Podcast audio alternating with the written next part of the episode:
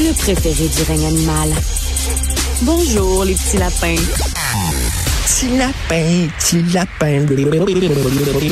Alors, on a de la suite dans les idées à Cube. Hein. Lundi, on recevait Daniel Breton, président et directeur général de Mobilité électrique Canada, pour parler, entre autres, du salon de l'auto. 80% des autos présentées sont des autos électriques. Donc, je parlais de ça avec Daniel Breton. Je parlais du backlash contre les autos électriques. C'est très intéressant. Mais là, on le reçoit encore deux jours après pour tout à fait autre chose. Euh, Monsieur Breton a des positions assez tranchées sur l'usine de Northvolt. Bonjour, Daniel. Bonjour. À bord, à, bord, de son auto électrique, euh, il y a des gens qui disent Nordvolt, ça n'a pas de bon sens, qu'il ne doit pas passer par le BAP, alors qu'on sait qu'il va avoir des impacts sur les milieux humides avec la construction de cette usine-là. Euh, en tant qu'environnementaliste, euh, parce que d'un côté, euh, Daniel, l'environnement, ça vous tient à cœur. Mais de l'autre côté, euh, l'électricité, les batteries électriques, ça vous tient à cœur aussi. Donc, j'imagine que vous vous réjouissez qu'il y ait une usine comme Nerdvolt qui va euh, s'en aller dans la filière électrique. Vous vous situez où dans ce débat-là? En fait, euh, le projet Nordvolt est un projet extrêmement intéressant euh, que j'appuie euh, de tout cœur parce que ça va faire en sorte de diminuer les émissions de gaz à effet de serre de la production de batteries de 70 à 90% par kilowattheure à l'horizon 2030. Donc, c'est un projet extrêmement positif. Là où je suis plus mal à l'aise, en tant qu'ancien ministre de l'Environnement et environnementaliste, c'est avec le fait que le gouvernement du Québec a, à mon avis, fait une erreur en disant on va passer outre la consultation publique, on va passer outre la, discussion démocratique sur les impacts environnementaux de la construction du projet Nordvolt, euh, parce qu'on peut pas d'un côté dire c'est le plus gros projet privé de l'histoire du Québec, et de l'autre côté dire ben, en fonction des nouvelles normes qu'on a euh, qu'on a adoptées récemment, le projet n'est pas assez gros pour que ça aille à passer par le BAP. Fait qu'il y a une incohérence évidente et ça fait en sorte que ça nuit à la réputation de l'industrie au complet d'avoir une telle façon de procéder. On lui a donné comme un raccourci en disant il n'y a pas besoin de se présenter devant le BAP. Euh, cela dit, euh, entre deux mots, il faut choisir le moindre, comme on dit euh, Daniel Breton.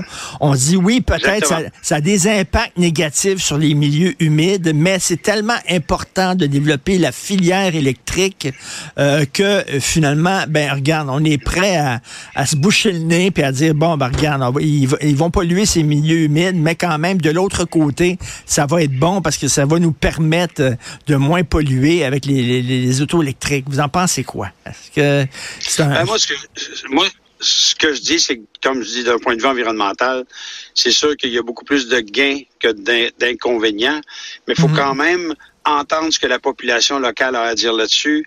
Euh, moi, j'en ai parlé avec des groupes écologistes qui sont tous favorables au projet Nordvolt, mais en 2024, de dire on va passer outre euh, la consultation publique du BAP, qui est une institution qui existe depuis des décennies, parce que il faut aller plus vite. Ben, au rythme où vont les choses, avec euh, les considérations locales devant lesquelles le gouvernement du Québec se retrouve et que Nordvolt se retrouve, parce que là-dedans, Nordvolt sont pris en l'arbre et l'écorce. C'est pas eux autres qui décident des règles, les autres suivent les règles, euh, mais ça fait en sorte de nuire à la réputation de l'industrie de l'électrification des transports et des énergies renouvelables au complet. Donc, je trouve que ça a été maladroit de la part du gouvernement. Et c'est pour ça que je considère que d'avoir un BAP, euh, ça serait la bonne chose à faire pour toutes les bonnes raisons, parce que ça permettrait aux gens de comprendre les tenants et aboutissants.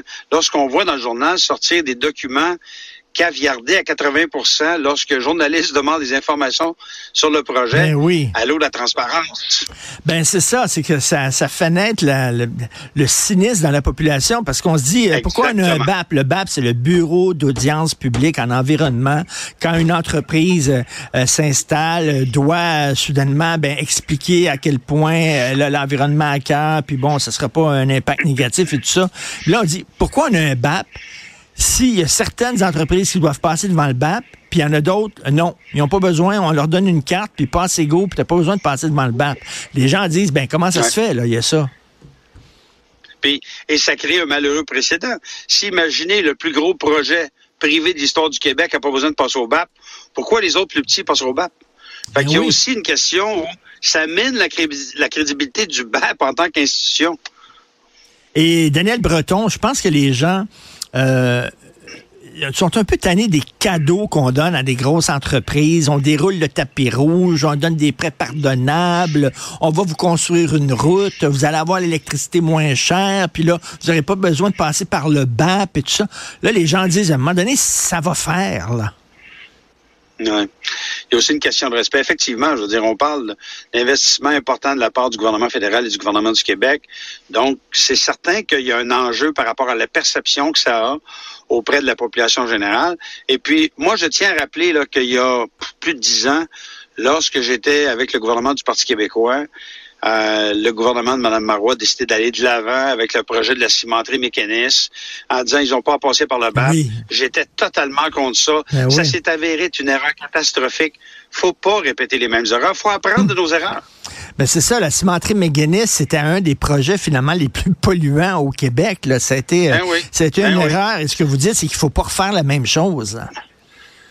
Non, puis là, pas, on parle pas d'un projet polluant, on parle d'un projet vert, puis on parle d'un projet positif, mais quand même de d'entendre les tenants et aboutissants du projet, les impacts positifs, les mitigations qu'on doit faire par rapport aux espèces menacées, c'est super important pour la démocratie environnementale et pour aider la réputation de Nordvolt, qui là se retrouve vraiment pris en tremble l'Écosse, je le répète.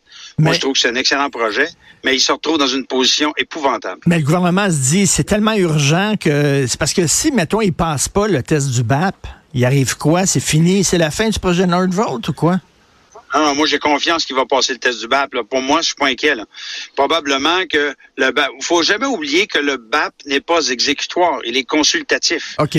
Donc, le BAP arrive avec une recommandation. La décision finale incombe au gouvernement. Mais au moins, les gens auraient pu s'exprimer et aller chercher des informations, ce qui, pour le moment, ne fait le, la non-existence ou la non-nécessité d'aller au BAP de la part du gouvernement ne fait qu'alimenter la grogne et la méfiance des citoyens envers le projet. Et ça, c'est une mauvaise idée. Au final, là, Mhm. on peut avoir un BAP très positif, on peut avoir un projet extrêmement positif que la vaste majorité des citoyens vont appuyer, mais là, faute de BAP, Mhm. ça ne fait qu'alimenter le cynisme, comme vous le dites très bien, et ça fait que les gens sont en maudit alors qu'ils devraient être contents. Et on le rappelle en terminant, Daniel Breton, vous êtes pour ce projet-là, vous l'appuyez, vous trouvez que c'est un oui, bon projet. là. absolument. C'est ça. Absolument. C'est juste qu'à un moment donné, ben, qu'ils passent devant le BAP et puis après ça, ils vont recevoir là, leur, euh, leur OK, ils vont avoir le feu vert et après ça, ben, tout va être correct et il y aura moins de cynisme de la population. Merci beaucoup, Daniel Breton, président directeur général de Mobilité électrique Canada. Bonne journée. Merci, au revoir. Merci.